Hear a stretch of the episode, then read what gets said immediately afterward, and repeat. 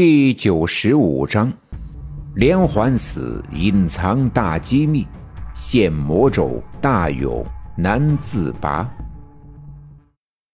赵村长在刘家镇当了半辈子的村长，勤勤恳恳，踏踏实实，从没为自己谋过一分钱的私利。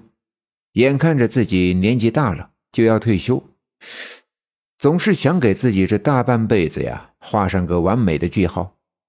可回头想想，尽管这么多年在刘家镇兢兢业业，但却从没做出过什么轰轰烈烈的大事，未免呀有些遗憾。也正是这遗憾，让他急功近利，对事情失去了应有的谨慎。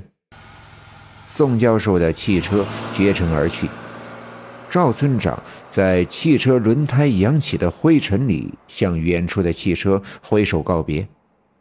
当汽车的影子消失在视线中的时候，赵村长的心里突然泛起一丝的不安。他回头看了看我爸爸，说道：“老二啊，你说这宋教授不能是骗子吧？”我爸爸摇了摇头，也望着这条通往这个小村之外的大路，说道：“钱都给了，只能希望这是真事儿。”赵村长点了点头，事已至此，只能如此。赵村长一直挂在心头的事情，终于告一段落，剩下的只能是耐心的等待。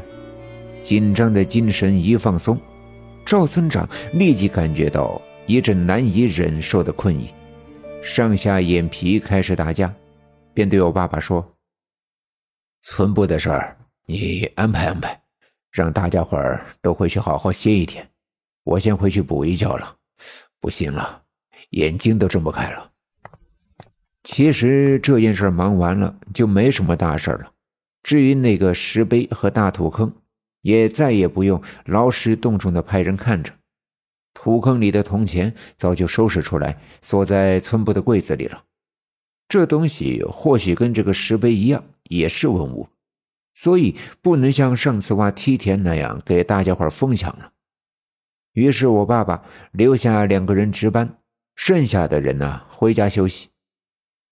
一切安排妥当，我爸爸坐在椅子上，继续翻看村里的户籍登记簿，找了一会儿，找到了三皇子和白小娟的记录，果然不出我奶奶所料。原来三皇子和白小娟都是十月初八的生日，这让我爸爸十分的惊讶，但随之而来的却是强烈的恐惧。我奶奶昨天的担心已经得到证实，包画匠、三皇子、小军都和我是同一天的生日，十月初八，并且。差点被小军的鬼魂带走性命的白小娟，居然也是十月初八。那就是说，最近这段日子，刘家镇前前后后死去的这几个人，居然都是同一天生日。这个日子，难道真的有什么邪门的魔咒？想到这儿，我爸爸感觉到后脖子嗖嗖的冒起了凉风。唰的一下，出了一身的冷汗，再也坐不住了。我爸爸起身回家，要把这件事儿跟我奶奶说说。路过李文丽家的小卖部的时候，看见李文学正坐在小卖部的门口，仰着头，目光呆滞的看着天空。这段日子，李文学很少再去前山后坡的乱走，大多数时间。都在李文丽的小卖店里，尽管不能帮李文丽干点家里的活计，但好歹也比整天走在外面让人省心多了。我爸爸突然想起，家里好像没了做菜的闲言，便迈步上台阶，进了小卖店。刚掀开门帘，就闻到了一股浓重的雪花膏的味道。雪花膏这东西虽然味道很香。但涂抹的多了，香味啊会很呛人。果然，柜台边上的板凳上坐着一个女人，大红花布的棉袄，青蓝色的裤子，头发上好像抹了猪油一般的油光锃亮，磕巴磕巴的嗑着瓜子。尽管他背对着我爸爸，正在和柜台里的李文丽说话，但我爸爸仍然能猜测到他的脸上肯定是涂抹了厚厚一层的雪花膏。